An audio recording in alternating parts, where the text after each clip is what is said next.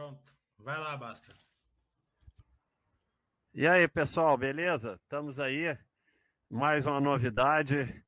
É, é um debate presidencial entre eu e Emílio. Na verdade, é um bate-papo aí. Obrigado aí a todos que apareceram. E obrigado ao Mili, principalmente. Aí é uma honra estar aqui com, com, com o Mili aqui nesse bate-papo. E, e realmente a gente vai até tentar responder algumas perguntas no final, mas nós viemos aqui mesmo para bater papo. Então, Mili, até se quiser saber alguma coisa, você fala também, porque é bate-papo. Mas você estava falando antes da, da Exetec, e eu até queria te perguntar isso. É, é até uma curiosidade minha, e o pessoal também. É, eu não tenho. Minha câmera. Tá, é sério, eu não tenho câmera. É, o meu, eu tenho um monitor e o laptop fica lá na direita. A câmera do laptop não vai me ver, então eu teria que comprar uma, uma live cam, não, não deu. Fica para a próxima. É, mas como é que. O, o, Mili? O Mili sumiu também. Olha lá, o Mili virou sei lá o quê. Você está aí, Mili? Sim, eu estou aqui. Então, é, é muito confuso. Confuso não, mas é inesperado é, no primeiro semestre, aqui no, no Rio de Janeiro, teve um, um, um, boom imobiliário. Assim, eu não tenho dados, mas da minha visão, como eu não vi há muito tempo, construção e mais construção, eles comprando prédio velho, coisa que eles não faziam há muito tempo. E como é que está isso aí, Mili? Houve isso mesmo? O que, que o pessoal da Ezetec está falando? É, boa noite, Baixa. Boa noite, pessoal. É a honra é minha de estar aqui, né? É, eu sempre aprendo muito como basta. Né? Aliás, aprendi a minha vida inteira como basta. Aliás, eu aprendo com todos vocês, né? Muita dúvida de vocês, eu acabo. Ou, ou eu sei parcial, ou eu, eu, acabo nem sabendo, eu não conheço uma empresa e procuro lá aprender. É, então, eu quero agradecer a todo mundo pela, pela quantidade de perguntas e feedbacks que vocês dão ali na Basta, é muito importante para a gente crescer. É, eu não tenho relacionamento forte é, somente com a Zetec, eu tenho com várias empresas de, de, do ramo, né? Eu tenho. Esses dias mesmo eu estava ali no aeroporto da JHSF, andando de avião lá com, com o presidente, né? Eu tenho bons contatos na Elbor, na Tecnisa, em várias outras. Né? Então eu consigo muito bem é, é, dar esse feedback da construção civil o seguinte. O Rio de Janeiro, especificamente, eu não sei, que eu não acompanho muito bem, mas deve ser uma proxy de São Paulo. É, o que está acontecendo hoje, ele é uma verticalização de 2019 a 2020. Né? Taxa de juros caiu ali para 6% em 2019, com a perspectiva de crescimento muito forte do Brasil. Então a turma tirou o dinheiro da, da, da renda fixa, comprou imóveis, né? aproveitou a taxa de juros baixa, depois na pandemia foi para 2% teve uma quantidade enorme, velocidade de vendas enorme, muito gás lançamentos é, que foram cumpridos, bem grandes, então eles começaram a verticalizar isso agora. Então tem uma reposição de bank natural, é isso que você deve estar enxergando, porque é, em construção civil você pode comprar um terreno, né, que está cada vez menos óbvio, nas principais regiões, ou você vai lá e compra quatro, cinco casas velhas, uma colada na outra, e faz um terreno é, e você monta o seu próprio terreno. É, mas a gente não vê uma queda de, de velocidade de vendas expressivas no momento. O que a gente vê é o seguinte: empresas é, que continuam com velocidade de vendas mais altas, porque precisa do giro, né? Empresas que têm um caixa mais robusto, igual a Zetec, que consegue diminuir a velocidade de vendas e preservar uma margem, uma margem alta, porque eles estão com caixa enorme né? Então, eles podem é, incrementar o estoque e depois eles, eles irem valorizando o seu estoque conforme vai enchendo as vendas de cada unidade. Ah, ô, ô, ô Mili, hum. é, já que você está aí, eu vou tirando minhas dúvidas. o Mili diz que aprendeu comigo, eu fico emocionado.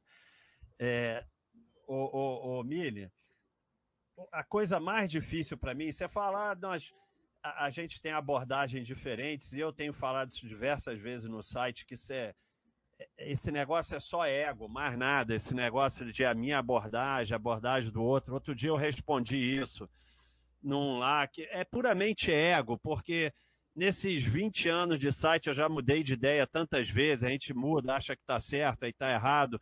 E, e, outra coisa, o cara que a gente acha que está fazendo tudo errado acaba ficando melhor que a gente. Quantas vezes acontece isso? Então, é, é tudo ego. Cada um faz o que acha que é melhor para ele e, e vai tentando aprender, evoluir. Mas a minha grande dificuldade, não, assim, não digo pessoal no meu investimento, porque eu nunca consegui sair de nenhuma empresa mesmo, que eu tenho, eu tenho problema, pânico de sair de empresa mas a minha grande dificuldade de ensinamento, de método, é esse negócio do sair de empresa, porque a gente pega e vê é, exemplos recentes como a TOTUS e, e, agora a Eternite, que não, virou um lixo, não sei o quê, aí de repente começa a melhorar.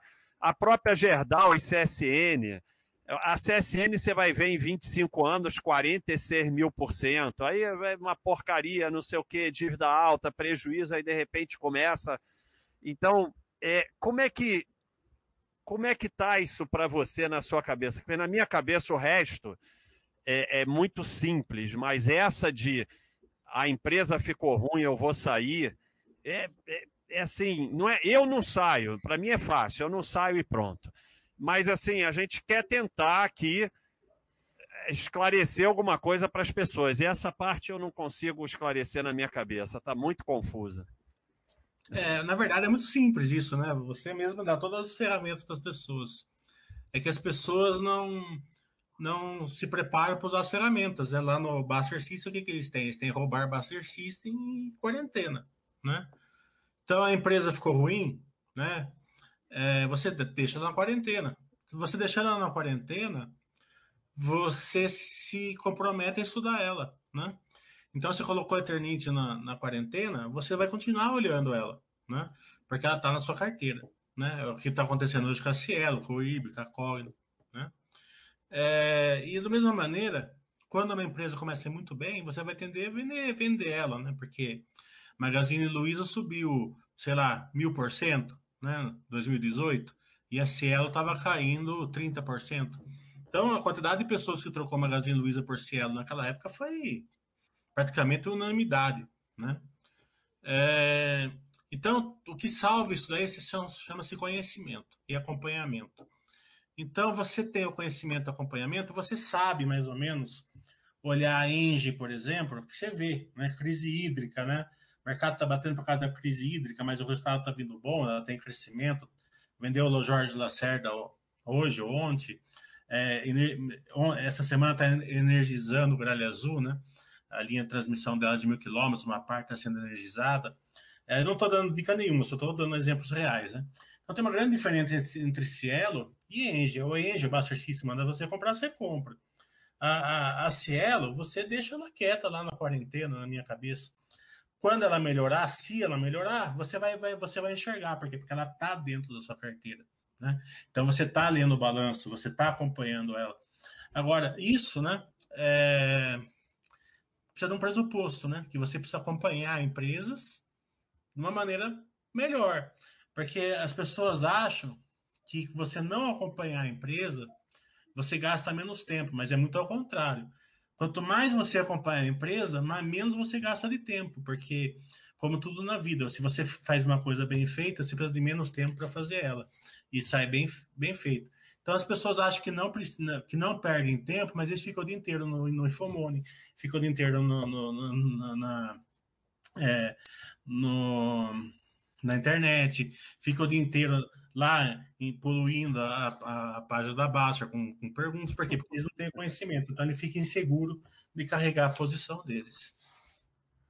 E você falou aí da quarentena, é, e você falou do roubar no baixo. Roubar no baixo foi uma ideia do Mille.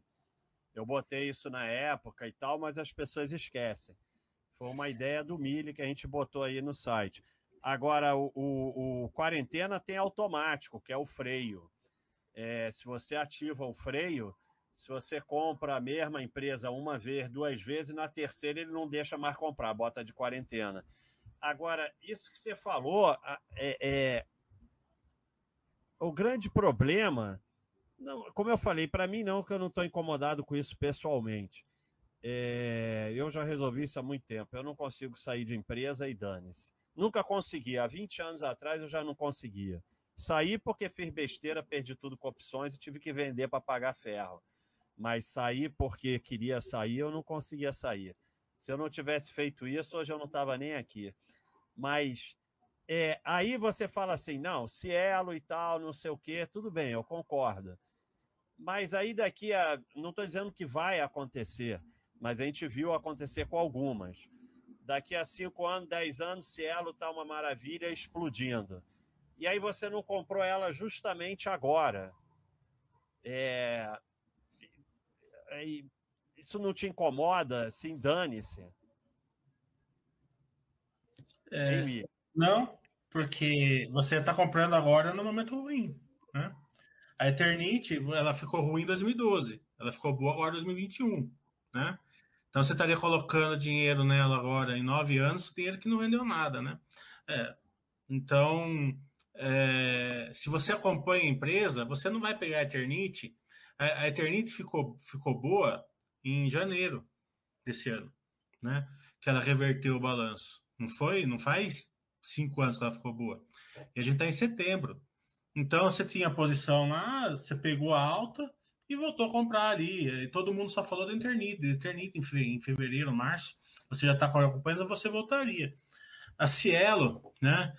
É, a Eternit ela voltou muito rápido por vários, por alguns fatores, né? É, a, a, próprio, a própria demanda da construção civil voltou, a, voltou, ela voltou a, a exportar o amianto e tal, né? A Cielo não vai voltar rápido assim, na minha opinião, só de jeito nenhum, né? porque ela tem que voltar alguns marcadores ali, né? Que, que é o yield dela, que é a quantidade POS, né? Ela está inserida dentro de um de um é, setor com uma alta concorrência. A gente viu ontem que até a Stone deu prejuízo, né? É, e você não pode ficar é, se enganando achando que um lucro de 100 milhões, 150 milhões para Cielo é lucro. Não é né? Chega nem perto de, de remunerar qual, qualquer capital que você tenha lá. É, então, você vai enxergar e volta a comprar. Vou dar um exemplo para você. É, nesse, nesse pensamento aí, imagine você ficar 20 anos colocando dinheiro na Polaroid. Você estaria colocando faz 30 anos colocando dinheiro no Yahoo. Né? É complicado. É. Então é melhor você sempre o aporte você fazer aonde está gerando valor, aonde realmente você está enxergando a rentabilidade. Você perder um, um tempinho pequeno ali na, numa, numa melhor da empresa, é, acredito que o aporte sempre, sempre se rentabilizando é melhor. É, é complicado, porque tem esse lado que você falou, né? Você vai ficar botando dinheiro em Yahoo, Yahoo, Yahoo, Yahoo. Mas aí é aquele negócio, né? Também, é, se você botar o complicado que o pessoal fica nervoso, Mili, é que aí a Cielo, não sei o preço, eu não sei quanto tá a Cielo, não, não sei. Dois, dois reais? É. A Cielo vai para dois reais. A Petrobras, vamos dar exemplo da Petrobras, que o Mili agora é sócio da Petrobras, grande é, incentivador da Petrobras. A Petrobras vai a 4, 5 reais, você não compra. Aí vai a 20, você compra. A Vale a Vale vai a 10, você não compra. Aí vai a 80, você compra. E, e assim, o pessoal, eu, eu, a gente cansa de dizer preço de compra não é o mais importante, não sei o quê, mas o pessoal fica nervoso com isso. Acaba é. acontecendo isso, né, Miriam? Com certeza. A Petrobras, quando eu comprava ela lá no começo da Baster, lá que a gente fazia opções dentro coberta e tal, então, então tinha aquela seita ali de, de Petrobras, Vale, CSN, os Minas e um bancões, né? Eu sei que eu cansei de levar esporro por causa disso. até, até, tinha um esporrômetro do lado ali, que era só eu que levava. É, não sei se você lembra. Lembra é, do esporrômetro. Lembra do esporrômetro? Era só eu que levava voadora lá naquela época. É, e o pior é que ela ficava recebendo e-mail, seu da predadora, mais uma você fica expulso, mais uma você fica todo dia. Terminou daí, aí mandando no site, olha aí como é que é. É daí o. Mas fala aí. Então, É, a Petrobras naquela época custava 50 reais, né? Hoje custa 26, né?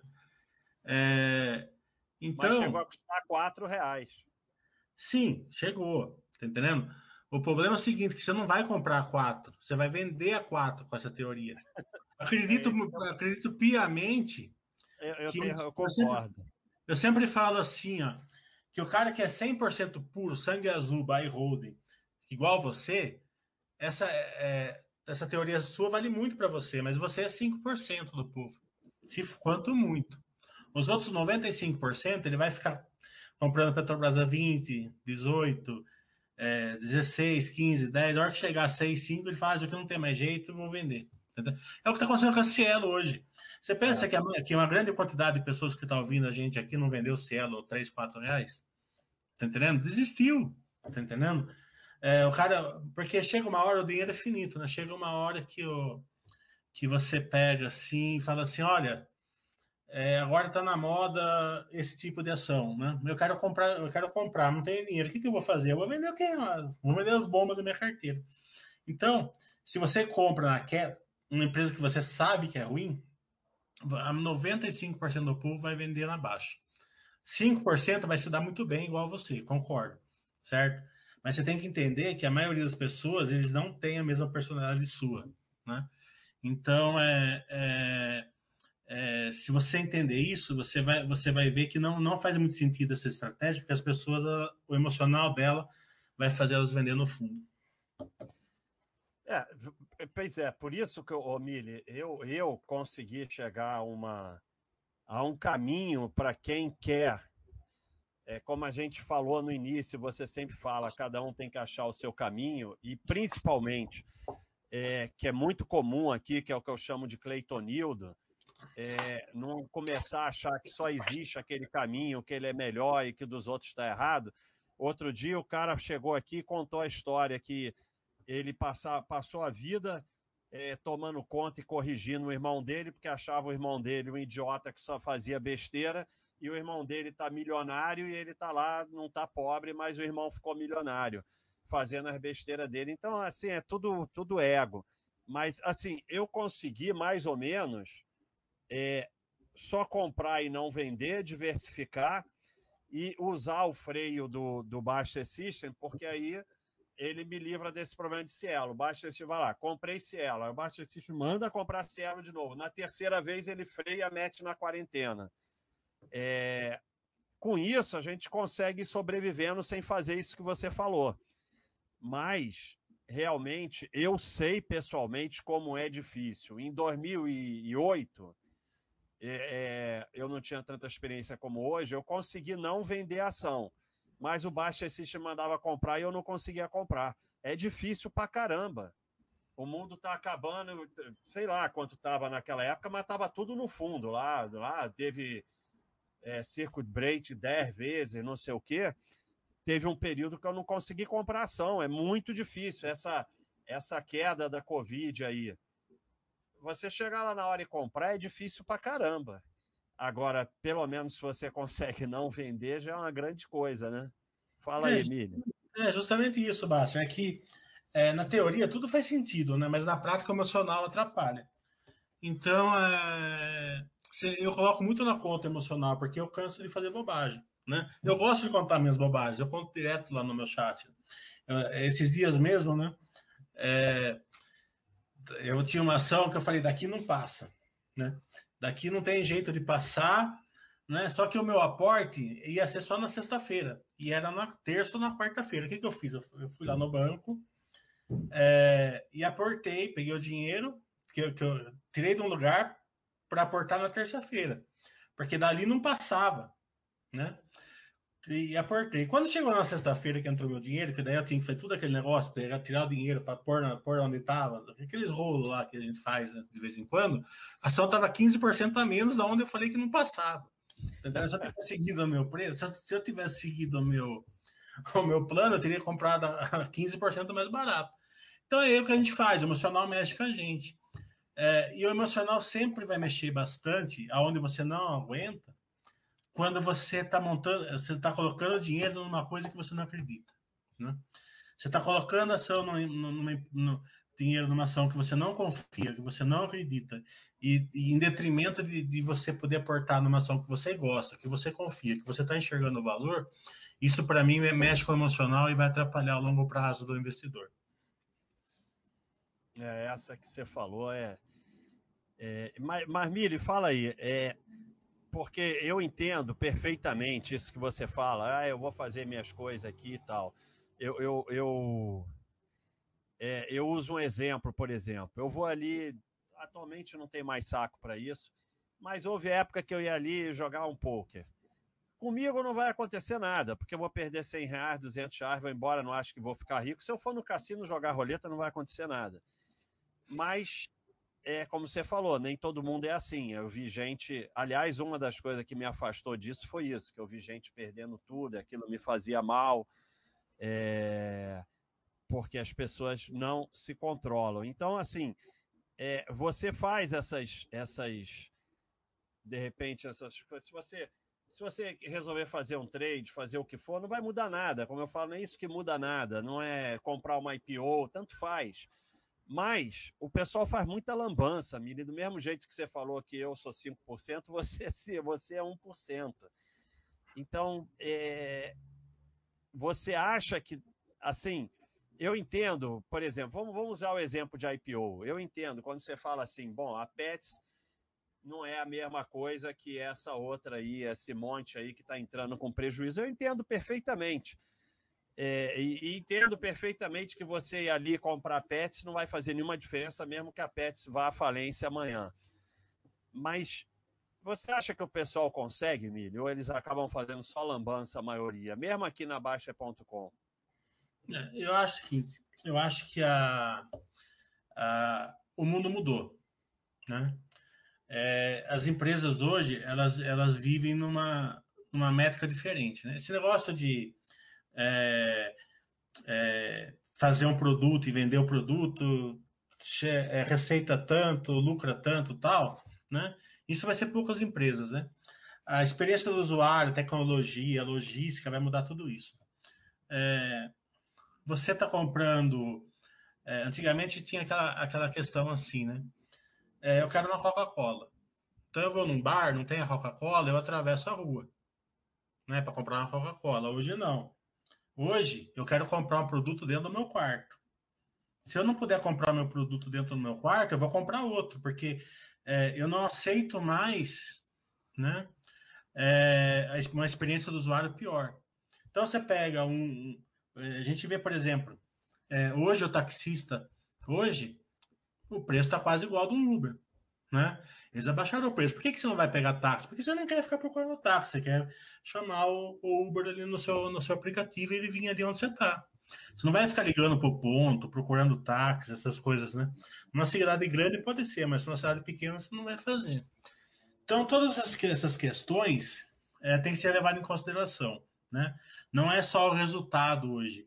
Ele é a experiência do usuário e o intangível, que são as pessoas, que valem muito também.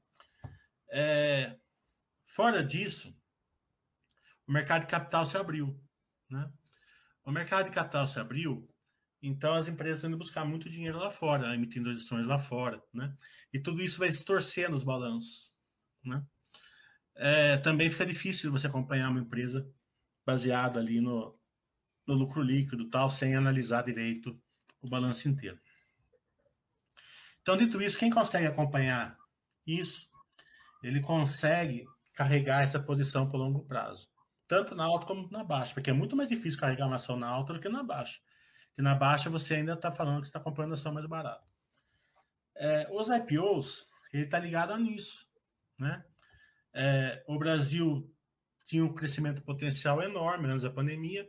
O Brasil passou, economicamente falando, né, razoavelmente bem a, a parte econômica. Tá com umas questões políticas aí, né, que a gente não entra, não entra, mas tecnicamente falando, tem umas questões políticas. É, e claro, sempre tem a pandemia que afeta, que afeta né, mas perto de outros lugares do mundo passou relativamente bem. Então chegou uma leva dentro da, de IPOs da Bolsa, que é assim, ó, uma grande parte são aquelas perdedoras, né, techs perdedoras, que a turma está chamando de fake techs, e está tentando pedalar aí em cima do acionista.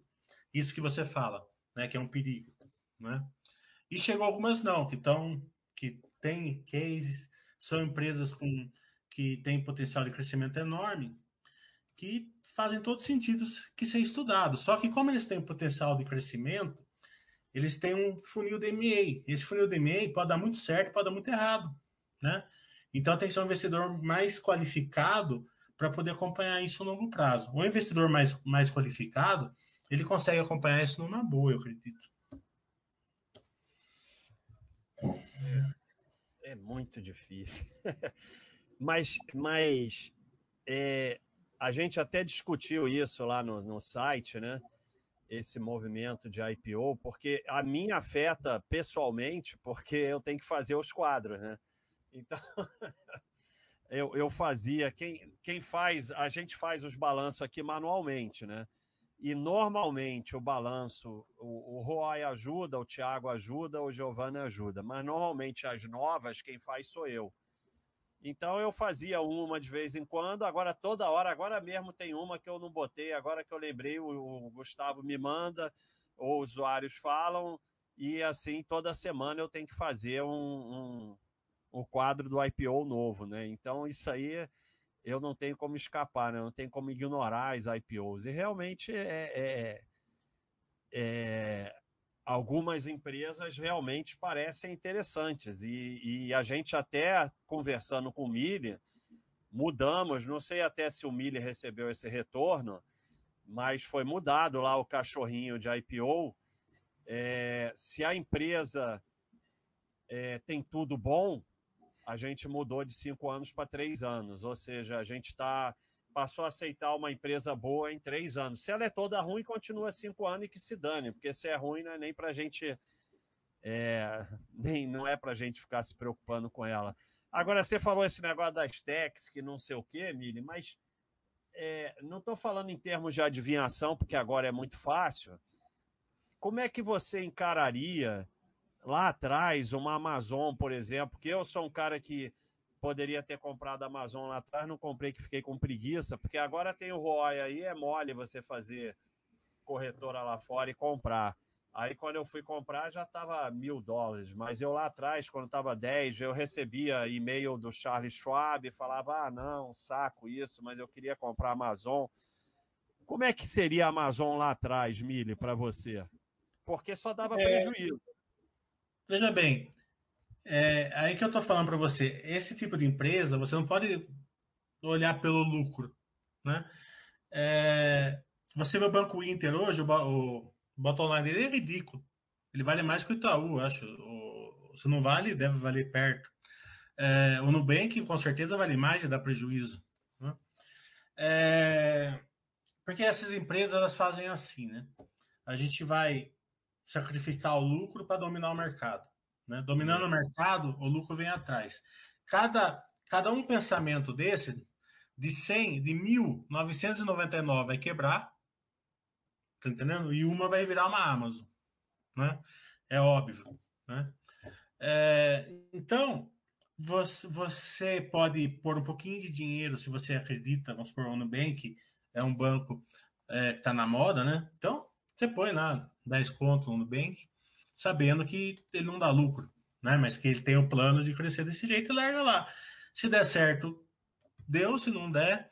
Eu faço isso com criptomoeda, por exemplo, eu não entendo nada. Então, eu, eu pergunto para um amigo meu que entende, ele fala assim: quais são as maiores bombas que tem de criptomoeda? Ele falou uma tal de, de cheat e uma tal de dog, de dog, não sei o que lá. Eu, eu coloquei lá 5 mil cada uma. Tá entendendo? Então, se explodir, explode. Se perder, perde, perde pouco, tá entendendo? Então eu faço sempre assim, porque eu aprendi como? Aprendi justamente com, com o Bitcoin, né? Porque o Bitcoin a gente poderia ter comprado mil Bitcoins com mil, com mil reais, né? Há 10 anos atrás e não compramos. A gente dava. Isso que você falou, a gente dava risada da turma que comprava lá na Basta, né? Mas... Então, é que agora é a turma que está dando risada da gente. Então, você vai aprendendo, você vai aprendendo com o lado, com o lado empírico, né? Então, você vai vendo o que está na moda e vai colocando um pouquinho de dinheiro ali para para brincar. Né? Mas o problema é o seguinte: se a gente tivesse comprado mil bitcoins, a gente teria os mil bitcoins? É, não teria, com certeza, mas teria ganhado, pelo menos teria ganhado é. um dinheirinho, né? É, o problema é que você compra mil bitcoins com mil reais, aí vira cem mil reais. Porra, tu, tu já pulou fora, né, Milha? É, mas é diferente, né, Basti? Por exemplo, o Bitcoin hoje está 40 mil dólares, vamos supor, sei lá. Né? Se ele subir 100%, né, e for para for 80 mil dólares, ele tá barato ou tá caro? Tá entendendo? Você não sabe. E se ele cair 50% e for para 20 mil dólares, ele tá barato ou tá caro? Você não sabe. Por quê? Porque ele não tem um valor intrínseco, ele é especulação. Ele é quanto alguém se dispõe a pagar, certo? Uma ação é diferente. Conforme ela vai subindo, você consegue ir acompanhando se ela realmente está melhorando ou não. Né? Então pode até ser que você compre mais. Né? O Bitcoin eu concordo que não, a gente teria vendido bem antes, mas uma ação a gente seguraria, eu acho. Então, então, um exemplo parecido com a Amazon, que é justamente isso que você falou de entregar o lucro em troca de dominar o mercado. Uber só dá prejuízo, é, prejuízo. É um monstro, é um monstro, só dá prejuízo, prejuízo, prejuízo. A Tesla. Não, tá mas a, a, Tesla já é, eu acho que já é mais sólida que a Uber, que a Tesla já não é, é, é, não é muito aquela Space, Space Fox, Space a outra lá do Tesla também não parece não, que mas não. É, mas a Space Fox não é uma ação separada? É, separada, mas também está na. Também está na. Não dava lucro também. Agora, agora não sei. O Oia tá aí, ele pode falar, mas agora não, antigamente não dava. A Tesla então, eu acho que já deu lucro, mas a Uber. Só para complementar aí, a Tesla virou para positivo, nos últimos dois anos deu lucro, e a SpaceX, né, ela é uma empresa privada, então não se sabe, mas provavelmente dá muito prejuízo. É. Então, mas mesmo dando lucro à Tesla, com certeza deve estar com pele de cinco séculos, dez séculos. Não, a Tesla vale, vale mais do que todas as empresas de carro dos Estados Unidos. É, então, e, vai, e, e, faz 20 mil carros por ano. Né? É, então, é, você compra um projeto. Né? Então, quando você está comprando um projeto, é pouco dinheiro e deixa andar. Né? Mas, não, Acho que tem espaço Uber, a Uber não está com essa avaliação de mercado maluca da Tesla. Ela, ela não dá lucro, mas não está não tá desse jeito maluco da Tesla. Que a Tesla é, é uma coisa fantástica, né? Fantástica. É. é, eu não sei como a Uber está, que eu não acompanho lá fora nos Estados Unidos, né? Eu até tenho um investimento nos Estados Unidos, mas é diferente, eu não sei se pode falar aqui. É, é, então, Fala o que você quiser, Milha, eu tô nem aí. É, eu compro um COI lá nos Estados Unidos, entendeu? Que eu, eu, não, eu não sei falar inglês direito, eu não, quero, eu, não, eu não conheço coisa, então eu compro um COI lá que eu, eu tenho assim, coloco 10 mil dólares por ano, tá entendendo? Eles me garantem 40% em 15 anos. E se der 5 mil por cento o SP500, eu levo 5 mil por cento. Então é um COI que não tem, não tem teto, entendeu? E se entrar na pandemia, por exemplo, é, a bolsa estressa, você pode aportar três anos, três anos uma vez, né? E é, e é garantido pelo Banco of América, né? Então eu gosto muito. É, é um amigo meu que faz, né? Por isso que eu não queria falar aqui, não sabia se podia ou não, mas você mandou falar. É, então, é, para mim é bem tranquilo. Justamente vai, porque. Né? Vai sumir todo esse dinheiro. Não, não vai. É, esse meu amigo é, é sensacional. Mas, bem, enfim. É, eu acredito assim que, que, o Uber ele também ele bombou. Não sei, o Oi tá aqui, ele pode falar. Teve uma época que ele estava super bem avaliado. Aquela bomba lá do. Que, aquela. Sport escritório game. Não, aquela escritório compartilhado lá que. que Robin lá, Não, Robin escritório Wood? compartilhado lá, é, o, é, WeWork, né?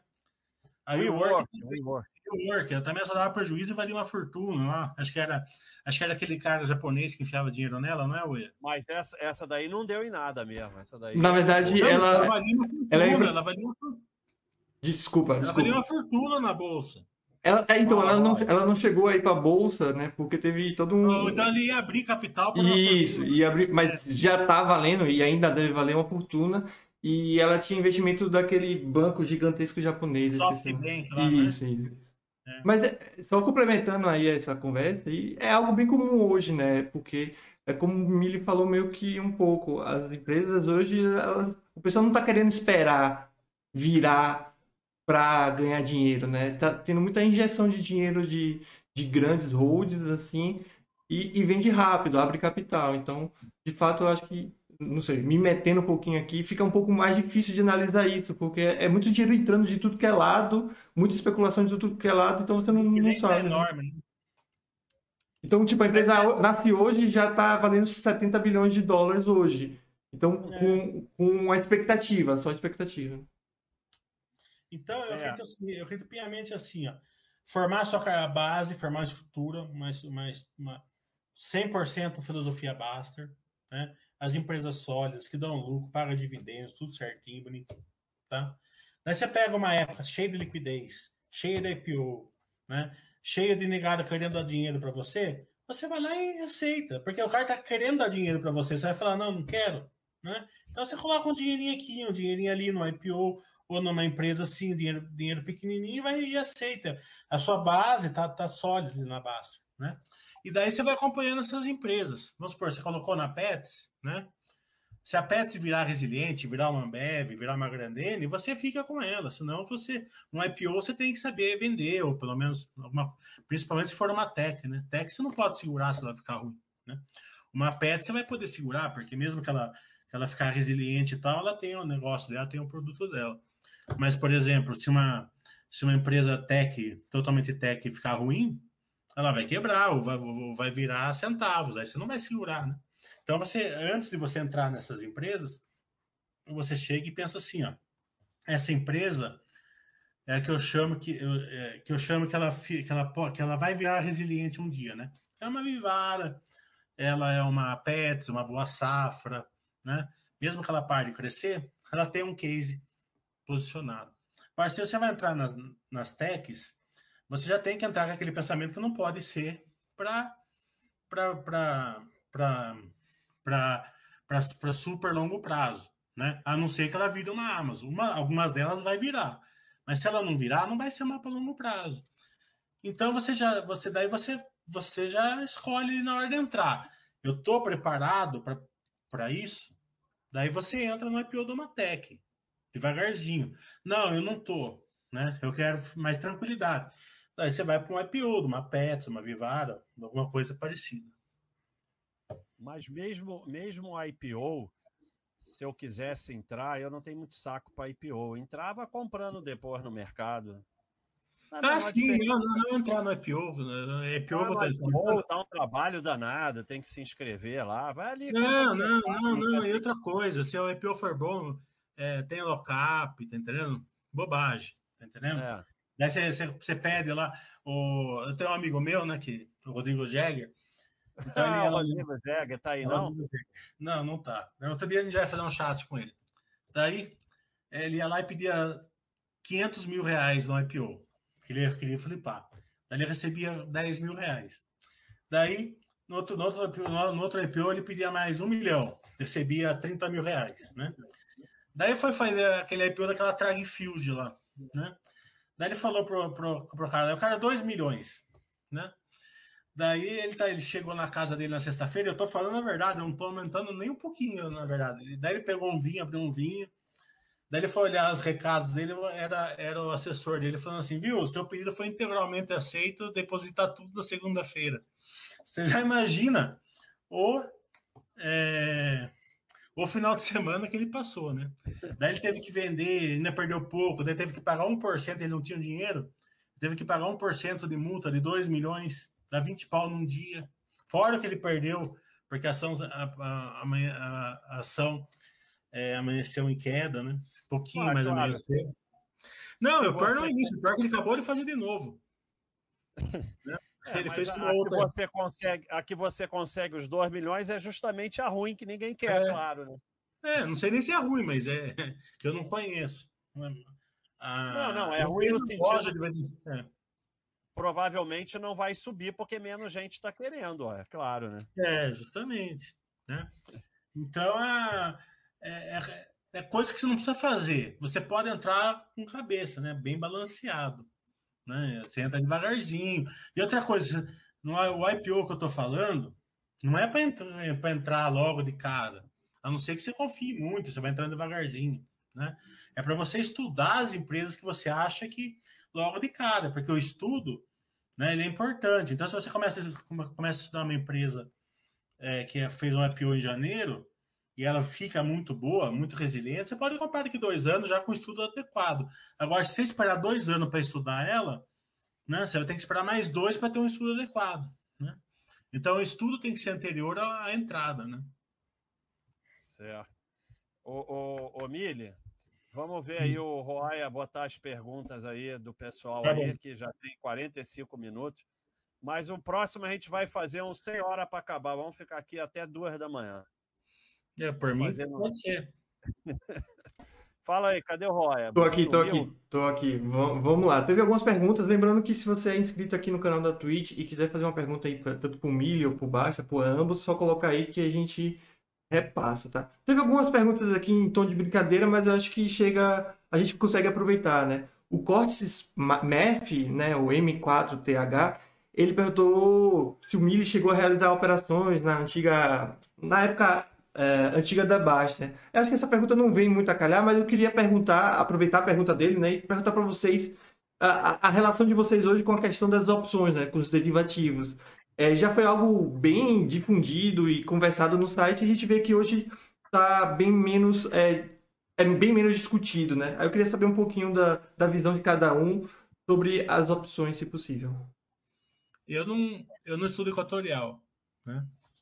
É, e tenho raiva de quem estuda, né? Por quê? Porque na minha inocência, lá em 2008, eu enxerguei equatorial, né? Falei, nossa, esse daqui é melhor que qualquer coisa, né? E fui lá e comprei, sei lá, por cinco reais. Quando chegou no 6, o gênio vendeu. Por isso que eu falo que é difícil carregar a posição com, com é, na alta, né? sem conhecimento. É óbvio, né, que se eu tivesse ficado com a Equatorial e, e comprando devagarzinho, né, eu, que nem basta, eu estaria lá na França tomando cafezinho de dedinho levantado, né? Comprei Santander por 10 centavos, vendi por 12. Comprei Ultrapar, é, Ultra, Ultrapar não, aquela lá, aquela que do Barça lá que deu porrada, que é Unipar por 6 centavos, vendi por 8 centavos. Então, são erros que eu fiz é, que demonstram que a falta de conhecimento aliada à alta da ação, ela vai tirar você da ação, para a maioria das pessoas. Né? Com opções, né? É, também já levei bastante ferro também. Né? Já deixei muito dinheiro na mesa ali para ganhar pouco, poucos trocados. Por isso que eu concordo é, com a Baster de tirar as opções até a, os, as puts que eu, que eu desenvolvi lá, que tinha um bom plano, mesmo assim, é, não te dá uma vantagem muito grande. É melhor você usar o, é, o tempo que você tem para estudar as empresas do que ficar fazendo derivativos. É, eu, eu, eu não sei se é uma coisa pessoal minha, mas eu cansei. Opções é o que o Mili falou, é muito esforço para ganhar a merreca e de repente quando perde leva um ferro danado e é muito estresse emocional. Então eu realmente acho que é, não vale a pena. Se quiser, é, como o Mili falou, é, você quer. É, eu eu não, não, faço isso, mas tá bom, quer, bota um dinheirinho ali, nem que seja em Bitcoin.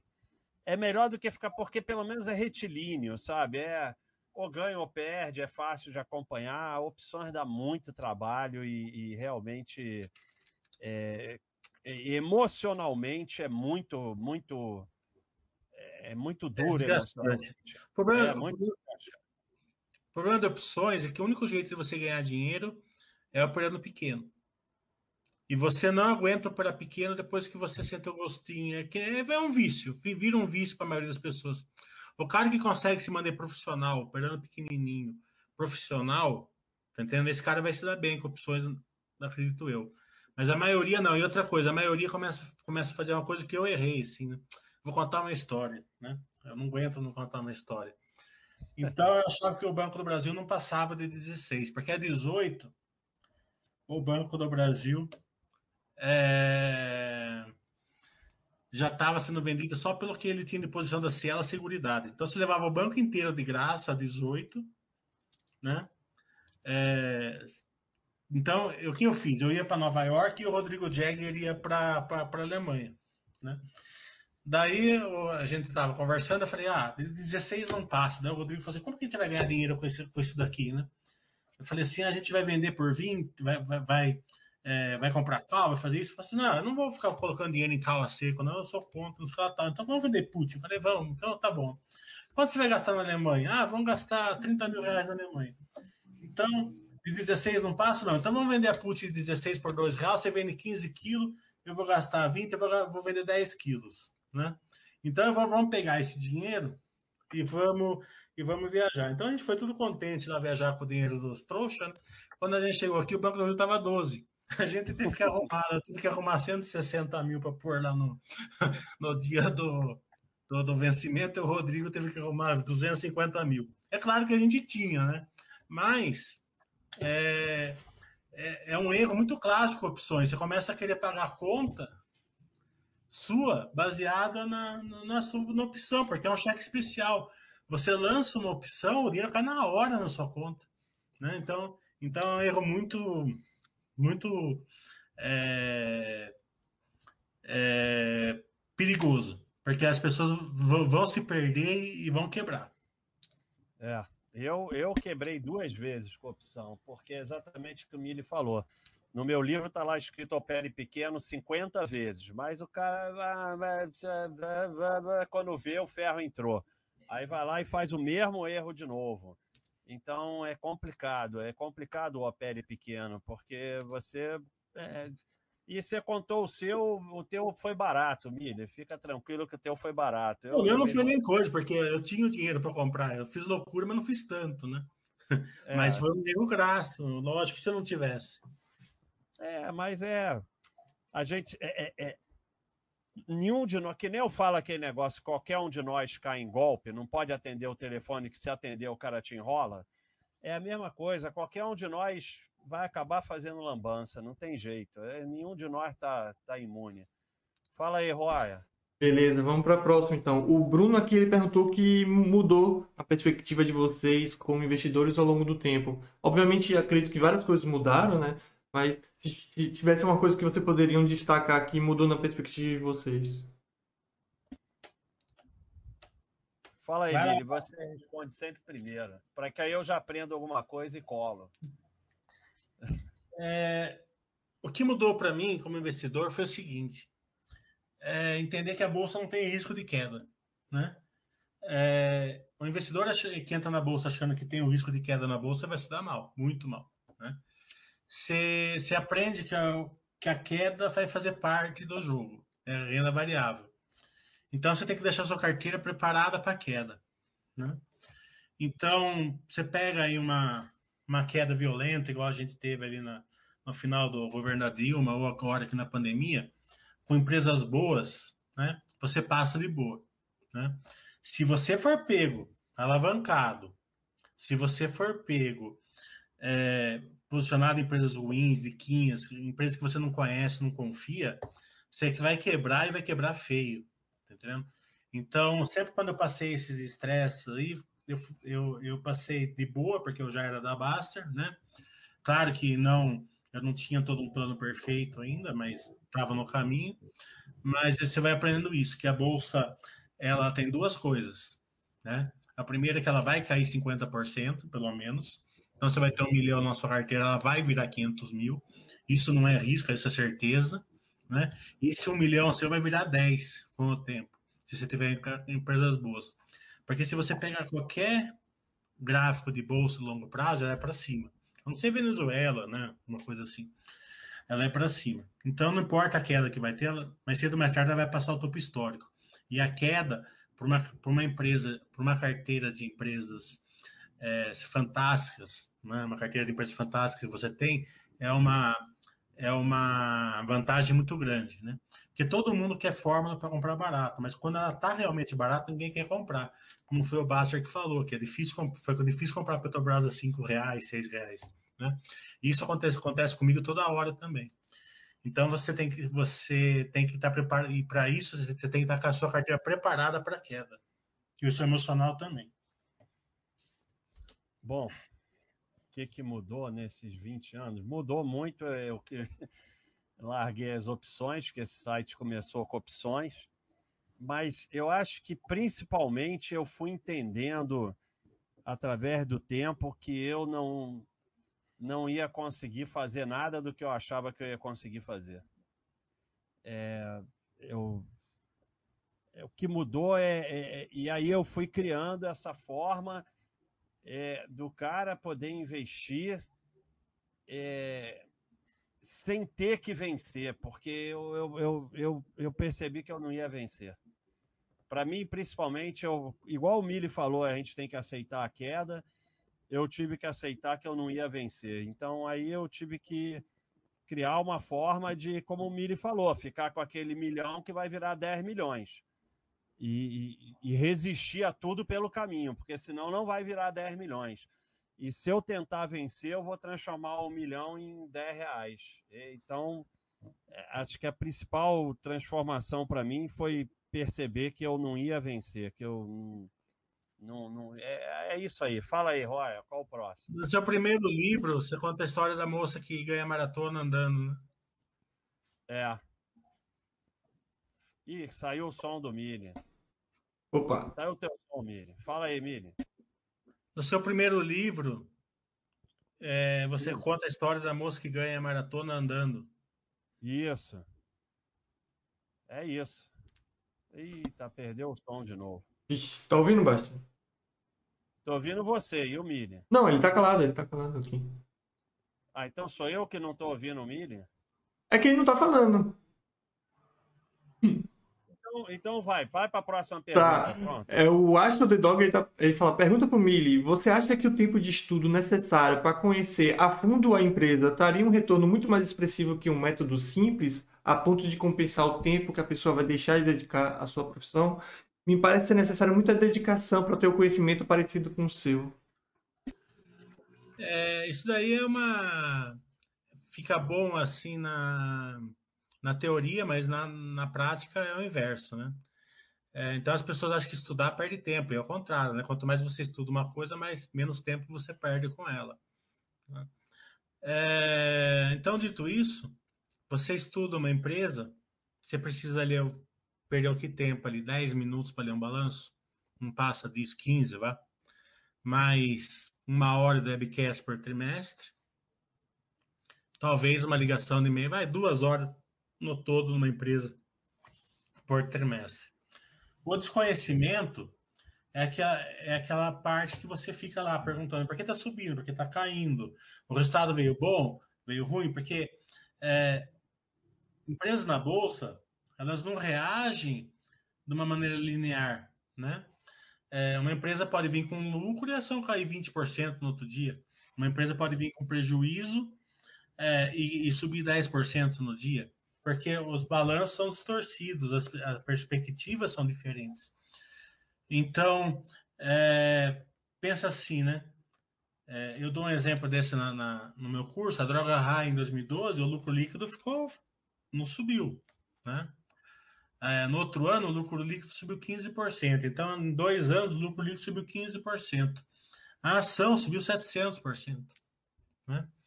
É, você não entraria na, na droga em 2012, 2013. Por quê? Porque o resultado só enxergava quem conhece, né? Porque a, a, a contabilidade distorce o resultado. Quando a empresa está crescendo, é, eles têm todas as dores de crescimento que você tem que entender. E isso vai fazer, isso para você ter uma tranquilidade, você tem que ter um entendimento maior da empresa, né? Porque, vamos supor, é, você monta uma carteira ali né? Então você põe lá seu nome, você pega pelo nome das empresas, né? É, tem muita empresa que tem nome hoje que não está num bom, num grande momento hoje, né? Já, já, já teve um grande momento, hoje não está mais. Pode ser que volte, mas hoje não está. Então hoje, se você escolher por nome, talvez a sua carteira não seja muito rentável. Tem empresas tão boas quanto que são que geram mais valor hoje, né? Então você pode sempre é, na hora de montar a carteira, colocar empresas sólidas, que, que vão ser super pais ali na Baster, eu consigo colocar 30 empresas super pais ali na Baster numa carteira tranquilamente, certo? Que geram valor para você. Só que, na, só que Super Pars na base tem 60 empresas. Tem umas 30 que, que tá ali hoje, que eu não vejo tanto valor hoje nelas ali. Tá entendendo? Por um motivo ou outro. Mas tem 30 que são. Se você saber diferenciar isso, vai, vai fazer uma diferença tão muito grande. E aí colocar umas pimentinhas aí no meio, né? É, tá, é, é, quando você quando você vai comer né, uma comida sem tempero, não tem graça. Então você precisa colocar um, uma pimentinha, um, um, um salzinho, né? Como fala o Jacan lá, né? Tem que ter tempero, né? Tompeiro, tompeiro. Tompeiro, é. Tompeiro. Tompeiro. É, um, outra pergunta aqui meio em tom de irônico, né? Mas o Didi Villen, né? ele bota aqui mil basta, análise da empresa é anual ou trimestral. Ele postei e corri, né?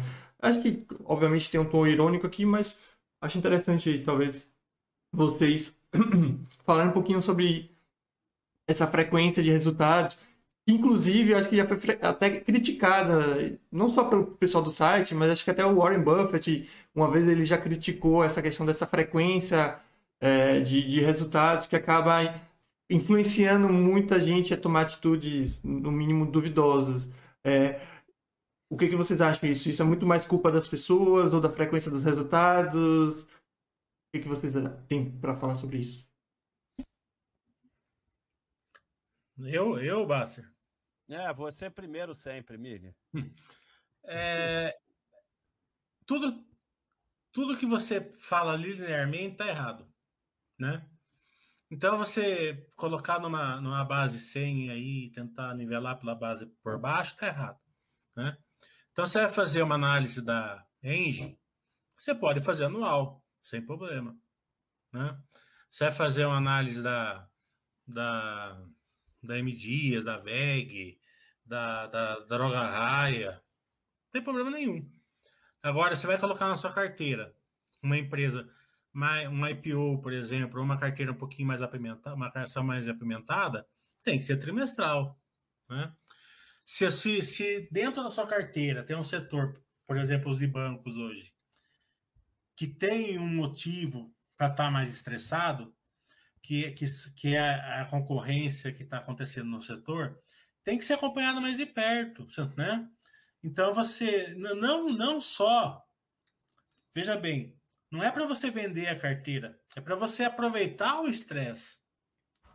Entendeu? Se você acompanha direitinho é, o setor bancário hoje, se você acha que é um, que é um problema é, sazonal, a gente viu ontem mesmo que a Stone, que é que ia destruir todo mundo, teve prejuízo, né? E o Itaú, o Banco do Brasil, está dando lucro forte, né? É, você tem tranquilidade em fazer aporte num, num setor que está estressado pelo mercado, certo? Então, vai, vai, vai ter empresas e setores que vai, vai fazer sentido você olhar anualmente, e tem empresas e setores que vai fazer sentido você olhar trimestralmente. Mas Omília, a queixa do, não sei se era do Warren Buffett, não era nesse sentido do investidor. Ele achava que essa necessidade das empresas entregarem trimestrais e terem que dar uma resposta aos investidores trimestralmente prejudicavam as empresas, porque elas viviam em função de ter que apresentar um bom trimestral e isso fazia com que mudasse atitudes na empresa que acabavam sendo ruins para a empresa e no longo prazo para os investidores também. Dizer, era uma, é uma outra abordagem que ele colocou Não, concordo, isso. concordo que acontece realmente. O IRB é um bom exemplo disso. Né? O... Mas aí é a governança que eu falo, né? o estudo também vai te salvar disso. Você, quando quem faz o meu curso sabe, o primeiro crivo é a governança. Né? Então você vai ser sócio do Mesetec, a Mesetec nunca vai fazer isso. Né? Ela pode, ela pode, o, o personal dela pode ir muito ruim, sei lá, né? Mas ela nunca vai sacrificar o curto prazo por causa do longo prazo. A Engie, duvido que faria, tá entendendo? É, então você, você vai conseguir mesclar. É, dito isso, né? Todo tipo de abordagem tem os seus, os seus prós e contras, né? Então você tem que conviver com isso. Isso daí é mais uma coisa que você tem que conviver com isso também, né? Tá. É, eu, eu concordo inteiramente com o Milha, E, e como eu tenho falado aqui diversas vezes, não tem um caminho só. Então, o Mili ele está disposto a é, ter esse acompanhamento maior dessas empresas. O que eu faço é tentar, na, o máximo que eu puder, só ficar nessas que ele falou que só precisa olhar anual. Aí eu não tenho que ter esse trabalho a mais, mas eu concordo. É, mas de é novo, né? É, de novo, você é um cara especial, certo? Hum, é, você é um cara que você é, formou uma filosofia vencedora, né? É, e, e que, ela, que ela é vencedora, ela faz sentido, tá entendendo? O, a pessoa é, investindo na filosofia básica, ela não precisa nem ver o anual, certo? Se ela não quiser, nem anual não precisa, certo?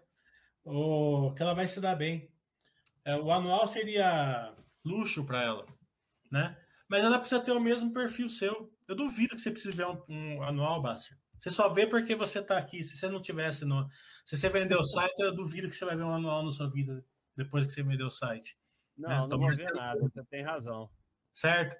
É, você só vê por obrigação, entendeu? Você não precisaria ver o anual. Só que a maioria das pessoas não tem o seu, o seu perfil. Tá entendendo? Então, essas pessoas não, não vão aguentar carregar a posição se eles não tiverem um acompanhamento adequado. Então, esse acompanhamento adequado num setor estressado, que nem o bancário, por exemplo, hoje, tem que ser acompanhado. Se uma pessoa vai vender ou não vai aproveitar, né? Ou vai ficar pegando faca caindo aí na Cielo, né? Fazendo é, compras compras fantásticas, é igual eu fiz lá. Eu devo ter vendido Equatorial para comprar Petrobras, né? Pior compra da minha vida, com certeza eu devo ter feito isso. Mas a turma deve ter feito pior do que eu, deve ter vendido o Magazine Luiza para comprar Cielo. Isso de monte ainda. É. Mas eu, eu entendo o que você está falando, Mili. E até é, é, assim. É isso que às vezes as pessoas não entendem. Quando às vezes o pessoal entra aqui e fala assim: ah, então vou só olhar esse ranking aí, seguir os cachorrinhos ranking e pronto. Aí eu respondo: vai perder tudo e vai vender no fundo em pânico. É, justamente. Porque é, é o que você falou. O cara não tem o preparo para isso, ele acha que tem. É muito fácil seguir cachorrinho em ranking quando só sobe, mas quando ficar seis meses em queda, o cara não aguenta. E quando, e quando, ele comprar, e quando ele comprar 10, 10 ações no ranking, tá tudo cachorrinho verde. Daí ele vai, ele vai passar lá na, na época da Dilma e vai virar tudo vermelhinho. Daí, o que, é. que ele vai fazer? É, pois é. Não, é, é, eu concordo inteiramente. Se não tiver preparo, não souber o que está fazendo, não tiver estudado um dia, o cara não vai aguentar, realmente. É isso mesmo. Fala então, aí, Roy. É... Oi, fala, termina aí, Mi. Não, podemos, podemos seguir. Vamos lá, Roy. Segue aí, Roy. Bom, tem mais uma pergunta só, né? Que eu esqueci de colocar o nome do usuário, peço perdão aí, mas ele basicamente pergunta: eu gostaria de saber a respeito sobre o que foi falado no Pod Basta, é viver de renda ou viver de ilusão. Qual a diferença entre o retorno de um negócio próprio e de um dividendo? Visto que o negócio próprio, é, o valor da empresa inclui o caixa que necessitará ser retirado da mesma forma de um dividendo da empresa. Nossa senhora. É uma pergunta bem. É, ele basicamente está falando qual a diferença do, da, da empresa pegar o dinheiro de caixa e utilizar no negócio próprio é. ou pagar como, como dividendos. Se, se, há que, se é que existe uma diferença. Né? A empresa é própria ou a empresa na bolsa que ele está falando? Não, a empresa na bolsa. Acho que é, é, ele está falando aqui como é. Um ele está tá, tá perguntando colocar de é, comprar ações ou montar um, um negócio próprio. É isso? É isso? Qual é a pergunta, Roya? Mais uma vez aí, para ver se você gostaria de não, saber. Não, não lê a pergunta, não. Faz a pergunta você aí, traduz, traduz. Não, mas pelo que eu entendi, é porque tem interpretação, né? Não sei se a minha tá em dia, mas pelo que entendi, acho que é, é, é empresa de bolsa. É tipo a empresa da bolsa pegar o caixa, investir nela mesmo, ou a empresa pegar isso e distribuir de dividendos. Hum, é, mas, mas essa interpretação serve tanto para empresa de bolsa quanto empresa normal, acredito eu. Né? Empresa não, privada. É, é totalmente diferente. A empresa na bolsa é a minha empresa, são coisas diferentes. Não, ele está perguntando qual a diferença de uma empresa que paga dividendos ou uma empresa que, que reinveste, reinveste o seu capital. Acho que é isso, não é isso? Isso, basicamente. Então, é, passa por duas coisas, né? O perfil do investidor e é, esse, e, a, e o conhecimento do investidor. Né? Por exemplo, se eu pudesse escolher, né, eu escolheria empresa que só me pagaria os 25% ali, porque é obrigatório. Se não pagasse zero, para mim era melhor. Né? Por quê? Porque é, essas empresas elas conseguem gerar um caixa e reinvestir no negócio dela. Vamos supor que a empresa pague um dividendo para mim, certo? É, eu vou fazer o que com o dividendo? Comprar mais ações dela. Vai ser uma pequena parte. Se ela usar essa, é, esse, esse caixa para crescer, ela vai gerar muito mais valor para o sócio. Se, se, ela for, se ela tiver é, um bom case de investimentos. É a droga raia, por exemplo, né? que ela fez 200 farmácias por ano. Então, o dividendo é bem pequenininho, mas a, a, a explosão no, na geração de valor é enorme. A VEG, né? a própria Zetec, quando está crescendo, esse tipo de empresas. Tem empresas né, que elas não conseguem crescer, elas não têm onde colocar o dinheiro. Ambev. É a Ambev, a Ambev de hoje, é a Grandene de hoje, certo? Então, é, você tem que definir bem isso na sua cabeça. Você tem lá, você tem que ter todas essas carteiras, porque a Ambev é uma rocha dentro da sua carteira. A Grandene é uma rocha dentro da sua carteira. E vai ter momentos que elas vão melhorar, com certeza. Né? Vai entrar no que o Basser para a Petrobras a 5, aí, com certeza. É, então, sim, você aceita dividendos altos desse tipo de empresa e aceita também é, nenhum dividendo da empresa que está crescendo. As duas estão gerando valor de uma maneira diferente. Uma tem um crescimento linear, que eu chamo, que é que paga dividendo, e a outra tem um crescimento geométrico, né? Que ela, que ela, vai, que ela, vai, ela vai crescendo mais rápido, né? ela vai gerando valor mais rápido. Essa que tem um crescimento geométrico, você tem que acompanhar mais de perto, porque pode dar muito errado muito fácil, né? Então, e pode dar muito, muito, muito certo também. E você tem que acompanhar muito de perto dos dois jeitos, porque se ela der errado, você vai ter que reagir. Né? Você, não vai, você não vai enxergar que uma empresa deu errado e ficar posicionado nela. Né? Por isso que essas empresas de crescimento você tem que ter uma, um plano, né? Como o Basser fala, monta o plano na hora. E se der certo, você tem que estar preparado para a ação subir 200, 300, 400%, 500%. Porque sabe o que acontece? Acontece o seguinte: você pega a Amazon e todas praticamente, Apple, por exemplo, também, essas empresas que valem trilhões hoje, elas chegaram a cair muito na bolsa em certos momentos, mais de uma vez, né? E passaram momentos críticos também. Então, se você não conseguir acompanhar essas empresas, você nunca vai dar porrada, né?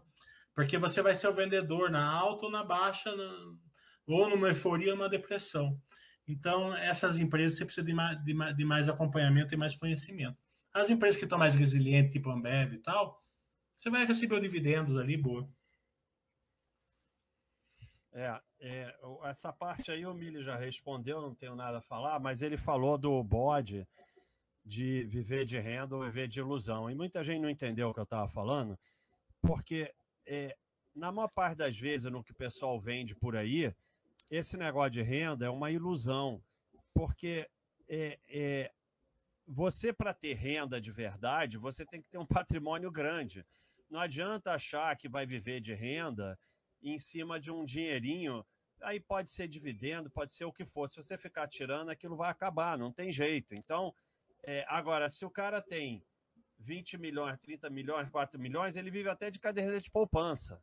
Então, é, o que eu quis dizer nesse bode não tem nada a ver com a resposta do Mili, mas é porque o, o, o, o Roya citou o bode que eu falei isso. O que eu quis dizer nesse bode é que as pessoas têm que focar muito em trabalhar, poupar e acumular patrimônio, porque é daí que a renda vai crescer e que um dia pode até viver de renda. Mas achar que vai ficar vivendo de renda nessas contas malucas, de, de pegar um dinheirinho e viver de renda, não interessa se é aluguel de imóvel, se é, é juros, se é dividendo, não vai rolar. Não vai rolar o cara juntar 100 mil reais e achar que vai tirar 5, 10 mil por mês. Vai acabar. Vai acabar, é ou não é, Miriam? Com certeza, é patrimônio. É que eu falo, a filosofia básica é perfeita. Tá entendendo? É, é o acúmulo de patrimônio. É, e se, e, e se me permite complementar, Mili, essa questão de crescimento e dividendos também é algo é, de circunstância, né? Porque pode se tornar, uma pode vir a se tornar outra. Elas vão, elas vão, a Ambev vai crescer, com certeza. Isso. Ela vai, vai, chegar uma hora que ela vai, ela vai achar o seu caminho para crescer. A Grandene, ela depende da economia, porque ela é focada na classe C, D e E a hora que a, que a, economia for voltar, ela vai crescer junto, não tem, não tem dúvida disso. Né? Isso. Né? Não, eu falei é... isso porque as pessoas às vezes falam como se fosse algo que é intrínseco à empresa. Ela é de dividendo e sempre vai ser dividendo quando não é bem assim, né? Tem algumas que elas são de crescimento sim, sim. mesmo, né? Isso. é, tipo, empresa de energia, normalmente é só é. de dividendo, mas digo... Só, é, tem, um crescimento, pode mesclar, né? Você pega isso. uma Engie que cresce bastante, mas, é, é, mas tem empresas que sim, que elas vão ser de crescimento. Se ela para de crescer, ela morre. É, mas é isso que você falou, é isso mesmo. Não, não muda muito, não. É, é, você sabe que eu, que eu falo o seguinte, é, e eu, se eu pudesse ficar uma mensagem aqui, é o seguinte: a turma acha que eu e o Cobaço somos diferentes, né? A gente é muito igual, né? É, a gente tem a mesma filosofia. Eu, desde, desde, sempre eu acumulo patrimônio. Desde que eu era pequeno, eu acumulo minhas casinhas de aluguel tal, né? É, eu sempre fui um cara que sempre é, cuidei do custo-benefício, né? Vamos supor, eu gosto de tomar um vinho, eu tenho um limite de 100 reais, né? Passou disso eu não tomo, porque acho que 100 reais tá bom. Você vai tomar um bom vinho de 100 reais, você não precisa comprar um vinho de 5 mil reais. Mesmo porque eu não vou saber tomar um vinho de 5 mil reais. Né? Não sei nem colocar no decanter lá, né? O... Mas o que muda e que pode dar essa, essa é a diferença de personalidade. O Basser é muito mais sangue azul do que eu, né? Eu sou menos puro do que ele. Então eu preciso mais de, de um acompanhamento maior, eu preciso um pouquinho mais de, de pimentinhas ali para me satisfazer, entendeu? Porque para me deixar minha carteira quietinha, eu preciso ter umas ações pimentinhas lá para me divertir.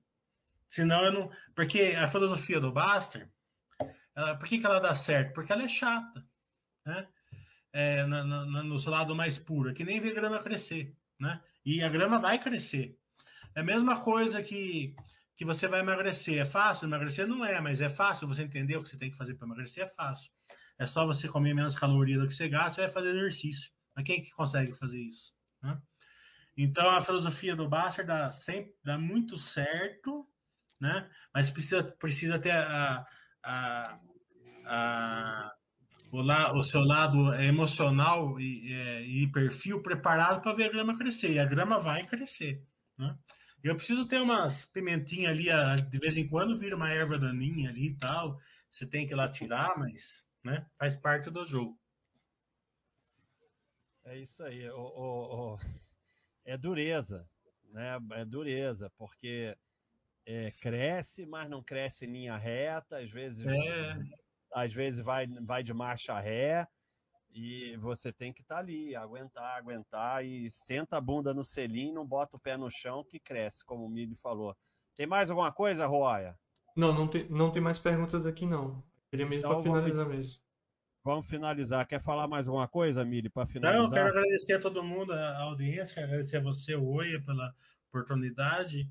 E sempre quando precisar, a gente está aqui. Então, pessoal, muito obrigado aí, muito obrigado ao, ao Milha. É sempre uma. Ele, ele, é, ele acha, o pessoal acha que não, mas eu estou sempre aqui. É, muita coisa que tem no site é, é ideia do Mille, eu aprendi com o Mille, como eu lembrei agora aí do roubar no Baixa System, mas tem muita coisa, não é só isso não, tá cheio de coisa nos quadros aí que foi ideia do Mille e tal. Então, é, e o que, que acontece? O pessoal fica é, muito nesse. O fluxo de caixa livre Capex, que a negado não aprendeu a usar até hoje. É, o fluxo de caixa ali Capex foi o Mili que botou aí nos quadros. Ninguém, ninguém sabe usar, infelizmente a turma acha que um número grande é bom, né? E normalmente é o contrário, quanto, quanto menor é melhor. Mas, mas, mas nós botamos. É. Mas está lá, foi também ideia do Mili, então tem muita coisa. Mas o pessoal fica nesse negócio de, de igual, diferente, isso não tem a menor importância. Ainda bem que é um pouco diferente, porque a gente tem coisas diferentes aqui no site. Eu sempre um aprende com o outro, né? Lógico. É. Isso aqui não é seita, então é bom que tenha caminhos diferentes. Mas tem uma coisa que é muito igual, e é a razão que o Mili está aqui. A gente está da mesma forma aí tentando crescer, evoluir e ajudar as pessoas, é isso que importa. Isso, isso é que importa. O resto, se pensa assim, se pensa diferente e tal. E, e, uma coisa que eu queria falar, o Mili falou em acompanhar a empresa, é, é, ele precisa fazer esse esforço, mas ele dá de bandeja para vocês, assim como tem as análises do Eduardo. Então, para vocês tem de bandeja. Eu não preciso fazer tanto esforço, porque eu vou lá e vejo que o, que o Mili fez, que o Eduardo fez. Você é. vê que no meus, no meus vídeos eu vou lá e colo do Mili, colo do Eduardo e tal, e pronto. Então é isso aí. Pra Fala aí, é, Mili. Para mim não é esforço nenhum, né? Porque quando você faz o que você gosta, você sempre está se divertindo, né? Me ajuda é. a passar o dia, me ajuda a crescer, então não é esforço nenhum para mim. É isso aí. Então, pessoal, valeu, Billy, muito obrigado. Vamos fazer obrigado outros aí.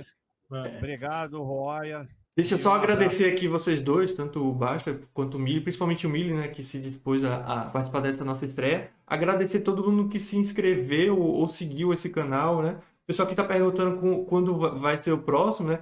E eu tinha é, discutido com o Basta de a gente fazer toda quarta, mas se muita gente gostar, a gente passa a tentar fazer isso com mais frequência, tá? Então, agradecer aí todo mundo mais uma vez que se inscreveu, que seguiu. Obrigado ao Mili mais uma vez pela disposição. Obrigado ao Basta também. E é isso. Tchau, pessoal. Boa noite. Tudo bom. Um abraço.